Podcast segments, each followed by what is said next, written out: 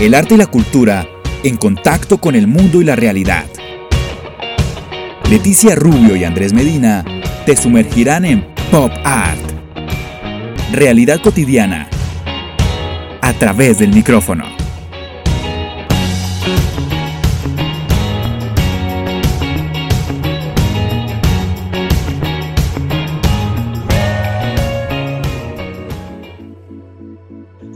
¿Cómo están todos? Mi nombre es Leticia Rubio y estoy aquí en Río Tercero, Córdoba, Argentina, junto a mi compañero Andrés Medina, que no, no está acá en Río Tercero, está en Bogotá, Colombia. ¿Cómo andas, Andrés? Hola, Leti. Súper bien, como siempre, cada semana con un nuevo episodio, un nuevo entrevistado y hoy fuimos un poquitito más lejos, Leti. Digamos que en cuanto a geografía, estamos un poquitito lejos con nuestra entrevistada, pero mira que me llama la atención todo ese tema del cuidado de la mente y el cuerpo, que es esencial para proyectar la vida en diferentes momentos, donde las emociones fluctúan y generan en ocasiones estragos a nivel personal, laboral, familiar y demás. Hoy nos acompaña Guadalupe o Guadarraceto, coach en programación neurolingüística, con una diplomatura en bio-neuroemoción, especialización en biodescodificación del sobrepeso y actualmente se está formando como experta en psiconutrición. Guada, bienvenido a Popa. Hola, hola, muchas gracias por la presentación. Un gusto estar acá. Bueno, Guada, primero, bueno, darte la bienvenida. Es lindo tener eh, voces conocidas, otra cordobesa, pero bueno, ahora estás muy lejitos. Contanos cómo empieza tu llegada a esto de la mente, cómo, cómo te sale estudiar neurolingüística. Bueno, siempre tuve una pasión muy grande por todo lo referido al desarrollo personal Empecé hace muchos años, creo que como muchos, investigando lo que era la ley de la atracción y bueno, me pegué un par de, chascos con eso, así que, pero igual había algo que me, que me interesaba mucho del tema de desarrollo personal y sobre todo pude ver en mí misma cómo aplicando ciertos cambios podía lograr mejoras en distintas áreas de mi vida. Y bueno, también toca ahora mi, toda la parte de especialización en sobrepeso, toca fibras muy, muy íntimas de mi historia, de mi historia con, con, mi madre que sufrió obesidad y como que pude ver lo importante que es mantener esa chispa de la vida activa justamente eh, en todo aspecto, desde la salud, el cuidado del cuerpo, de la mente, para tener una vida un poco más feliz y plena, diría yo.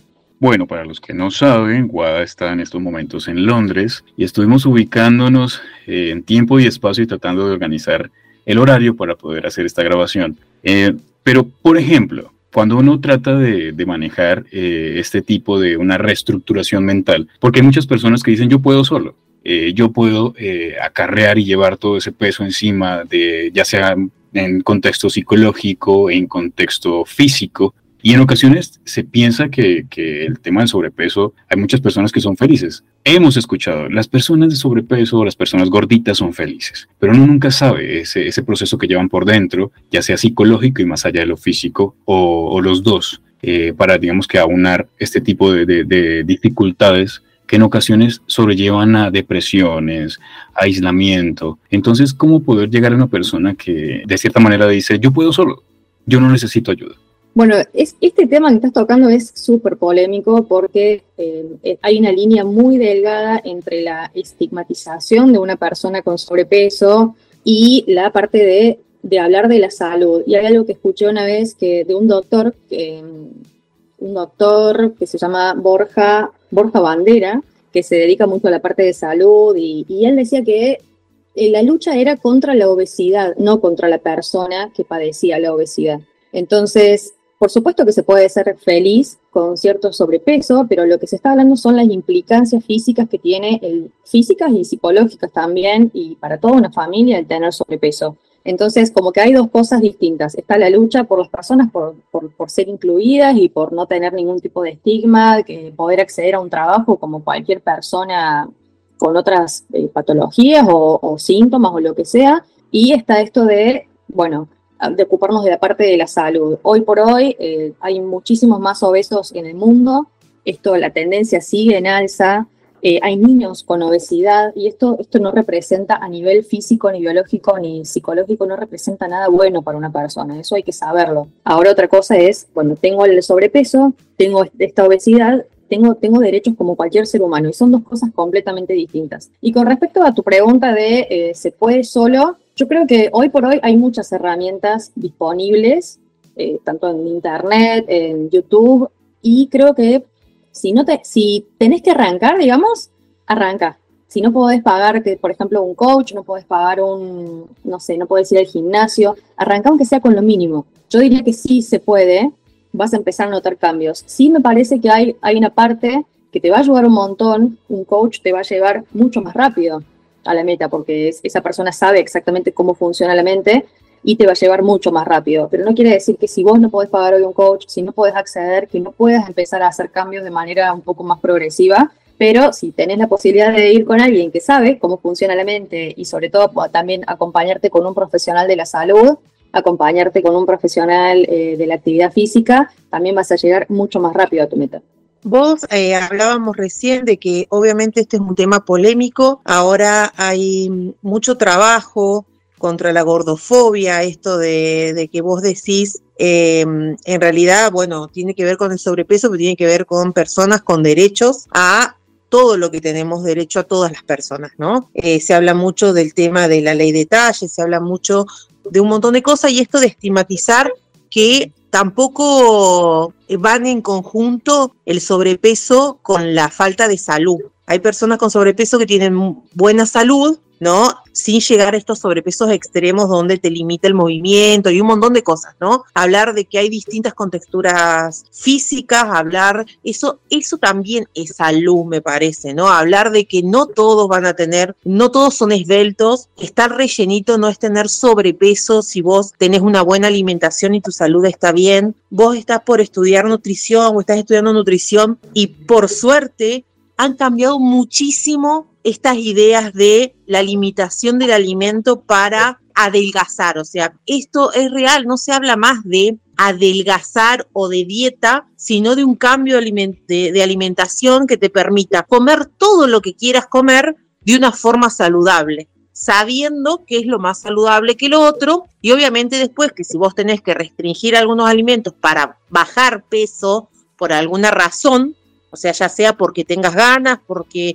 quieras verte mejor estéticamente o no, porque hay muchas personas que realmente yo sí considero que hay muchas personas que tienen eh, un poco más de peso de lo que sería, entre muchas comillas, lo normal y que sí son eh, felices en su vida, o sea, que sí pueden tener una vida plena, que hablar de, sobrepeso es bueno para sacar estigmas, para sacar tabúes y para poder eh, y para poder, ¿no? Poder seguir construyendo esta salud mental y física que tanto anhelamos, ¿no? Totalmente. Eso es un tema que me parece sumamente importante y que por suerte está cambiando muchísimo. Todavía hay un gran vestigio de profesionales que se manejan a la antigua, por así decirlo, pero yo he escuchado, he tenido la oportunidad de hablar con personas que han, ido, por ejemplo, a, grupos de cuando eran más chicas, hace unos 20 años atrás, eh, donde iban a grupos de donde creo que era como un tipo, eh, tipo algo creo que se llamaba, no sé si existe todavía. En, creo que sí, existe la clínica Cormillot y, y bueno, y todo lo que genera, o sea, todo lo que es el plan ese, ¿no? Que también fue cambiando, ¿eh? fue modificando su forma de esto de la altura igual a peso, que ya por suerte ya no se, no se ve de esa forma, y el tema de cómo ver los alimentos y las calorías, ¿no? Exacto, sí, bueno, he tenido la oportunidad de, hablar con personas que han asistido a estos, a estos tipos de programas para bajar de peso y las cosas que he escuchado han sido realmente muy violentas. Eh, les hacían una exposición adelante de otras personas, el tema de pesarse semanalmente y si no bajaban de peso era como un poco una humillación adelante de otros y eso ha generado traumas, por ejemplo, que, bueno, con, los que los estoy ayudando hoy a, a trascenderlos, por así decirlo, pero es muy importante también eso que dijiste de que no siempre una figura delgada es, sinónimo de salud. Y hay distintas culturas, como por ejemplo la nuestra en Argentina, en la cual está muy arraigado esto de tener de una delgadez extrema, los, cánones de belleza son realmente inalcanzables, tampoco la ley de talles es algo que se cumpla, porque de hecho, bueno, sí, ahí tenés hasta talle grande, entre comillas, pero ese talle grande será el, talle 40 de hace 15 años atrás, por ejemplo. Entonces sigue, sigue habiendo como una mentira alrededor. A mí me pasó de, ir a Argentina hace dos años atrás y estaba con un sobrepeso de 8 kilos y tuve que ir a una casa de talles especiales para comprarme un pantalón. Y fue como, realmente, como, ok, tengo 8 kilos de más, sí, tengo, tengo un sobrepeso, pero no es que tengo 40 o 50 como podría tener, podría estar cursando un, un sobrepeso mucho mayor y no hubiese tenido posibilidad de comprar ropa en ningún lado. Creo que hay muy poquitas marcas hoy por hoy en Argentina. Entonces, sí también es sacar esto de, de que eh, la delgadez no es relación directa con salud. Y el tema salud es algo que yo lo trato un montón, porque para mí estar eh, saludable implica tener una vida mucho más feliz. Saludable en todos los aspectos, que vos estés bien en tu cabeza, y tampoco vas a estar bien en tu cabeza si te restringen todo el tiempo alimentos. Si yo no puedo comer un dulce una vez a la semana o esa comida que me gusta, una hamburguesa, tampoco voy a estar bien emocional y mentalmente. Así que es, es un combo interesante toda esta charla. Como que tiene muchas, muchas aristas lo que es eh, sobrepeso, muchísimas.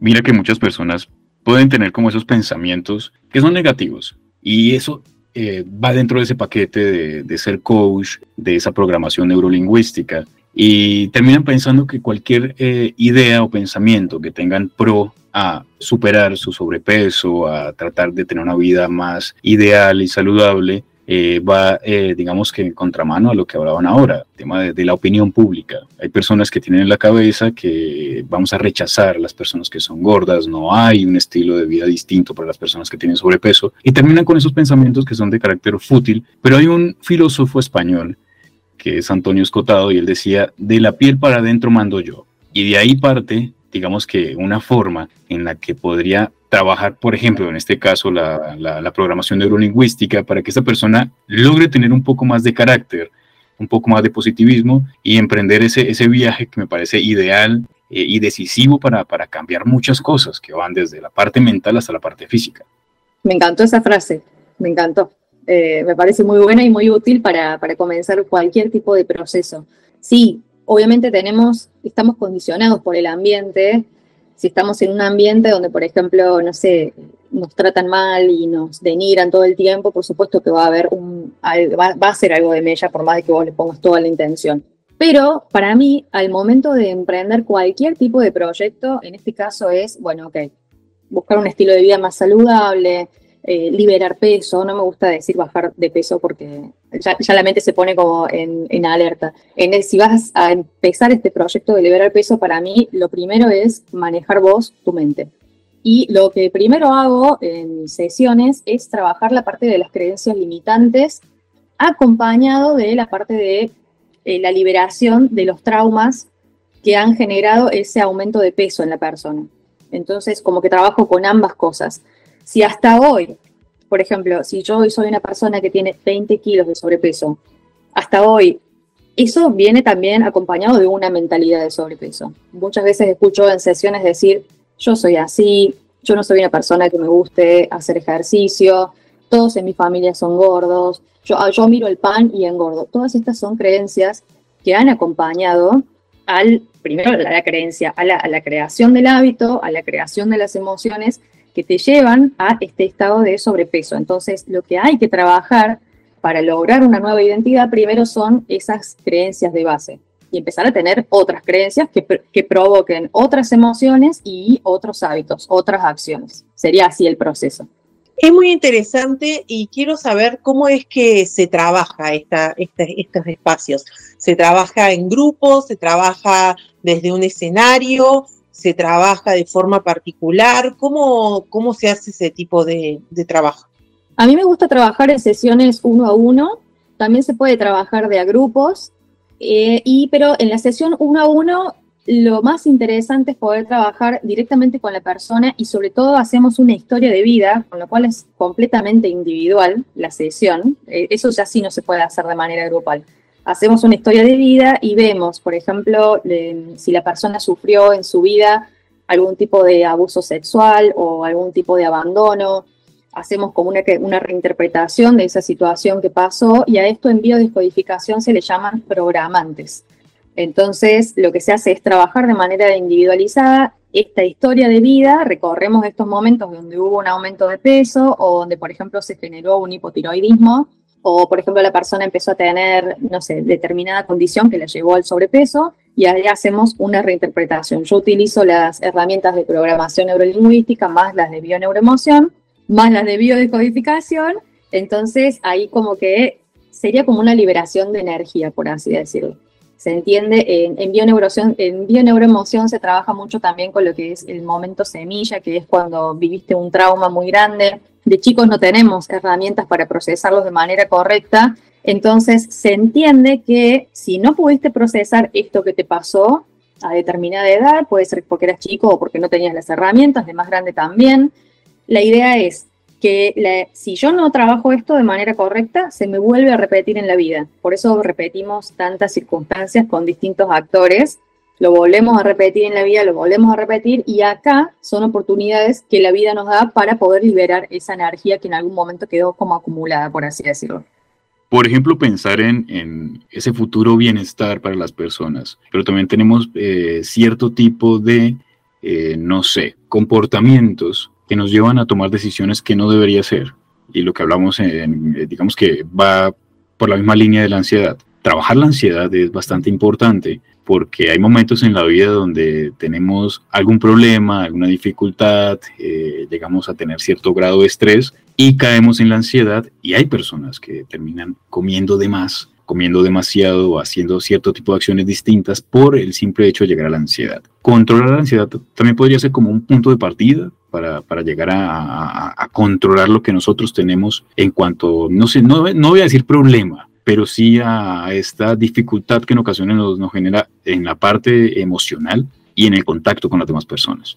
Sí, sí, totalmente. Lo primero que se analiza es, eh, por ejemplo, cuando la persona me dice o tengo ansiedad o picoteo mucho, picotear, digamos, sería comer entre, entre comidas, o por ejemplo, no sé, estoy aburrida, eh, me siento triste y como. Ahí lo que tratamos justamente es, de ver qué está cubriendo la comida, qué está significando en tu vida la comida. Y quizás estás, em, por ejemplo, no sé, me sentí un domingo completamente solo y como. Pero la persona no se dio cuenta que era porque estaba sola y la comida estaba como que cubriendo ese vacío la hay que ver, hay, por eso te digo, hay que revisar la historia personal de la persona y entender que, ok, bueno, ¿cómo podemos sacar este comportamiento y reemplazarlo por, lo, por otro? Si me siento solo, bueno, ¿qué puedo hacer en vez de comer? ¿Cómo reemplazo esto? Porque a la mente es como que le vamos a sacar algo, pero le tenemos que dar otra cosa, porque no se va a quedar con ese vacío. No es solamente, bueno, es porque te sentís solo y ahí queda el problema. No. Ok, es porque me siento solo. Bueno, cuando me siento solo, Ahí trabajamos las emociones, hacemos como un, vaciado de emociones y decimos, la próxima vez que me sienta solo, ¿qué hábito puedo llegar a incorporar en vez de comer? Te hago reconocer la emoción. Bueno, ¿cómo se siente justito antes? ¿Cómo, ¿Dónde se siente ese vacío? ¿Se siente como un vacío? ¿Se siente, cómo se siente en el cuerpo? Bueno, ¿cómo lo reemplazamos? Si te sentiste solo, estabas aburrido, en vez de recurrir a la comida, ¿qué puedes llegar a hacer? Llamar a un amigo, no sé, salir a caminar, poner, hacer algo que te guste, eso sería, pero siempre, siempre se busca exactamente cuál es la emoción que está desencadenando ese comportamiento alimentario, digamos. Y bueno, contando un poquito cómo son los resultados, cómo son, eh, cómo obtener resultados, cómo se hace para hacer, eh, para hacer, o sea, si yo quiero en este momento comunicarme con vos para poder hacer este tratamiento o esta decodificación o como vos lo llames, ¿qué tengo que hacer? bueno, como comunicarte conmigo. Primero. Directamente. No, sí, sí.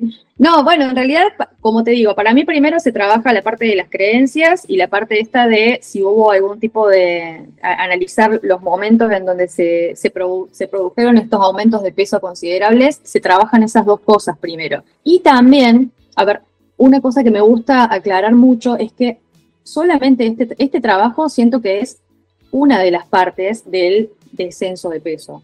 No es que solamente trabajando esto y quedándote en tu casa y bueno, ahora me voy a comer esta hamburguesita tranquila, pero me voy a comer cinco hamburguesas por día. No, tampoco funciona así. Obviamente, cuando haces este cambio de, hábitos, este cambio de mentalidad, va a venir un cambio también de personalidad, que es eso lo que se busca para que el cambio sea real, que no sea algo que no sé, pasó solamente en tres meses y después, por eso hay personas que después vuelven a engordar, porque no hubo un cambio de identidad no hubo un cambio de mentalidad. Entonces, como que vos decís, bueno, me voy, a, me voy a morir de hambre tres meses, bajé de peso, pero eso no es sostenible en el tiempo. Y lo que se busca acá es justamente darle las herramientas a las personas para que sea sostenible en el tiempo.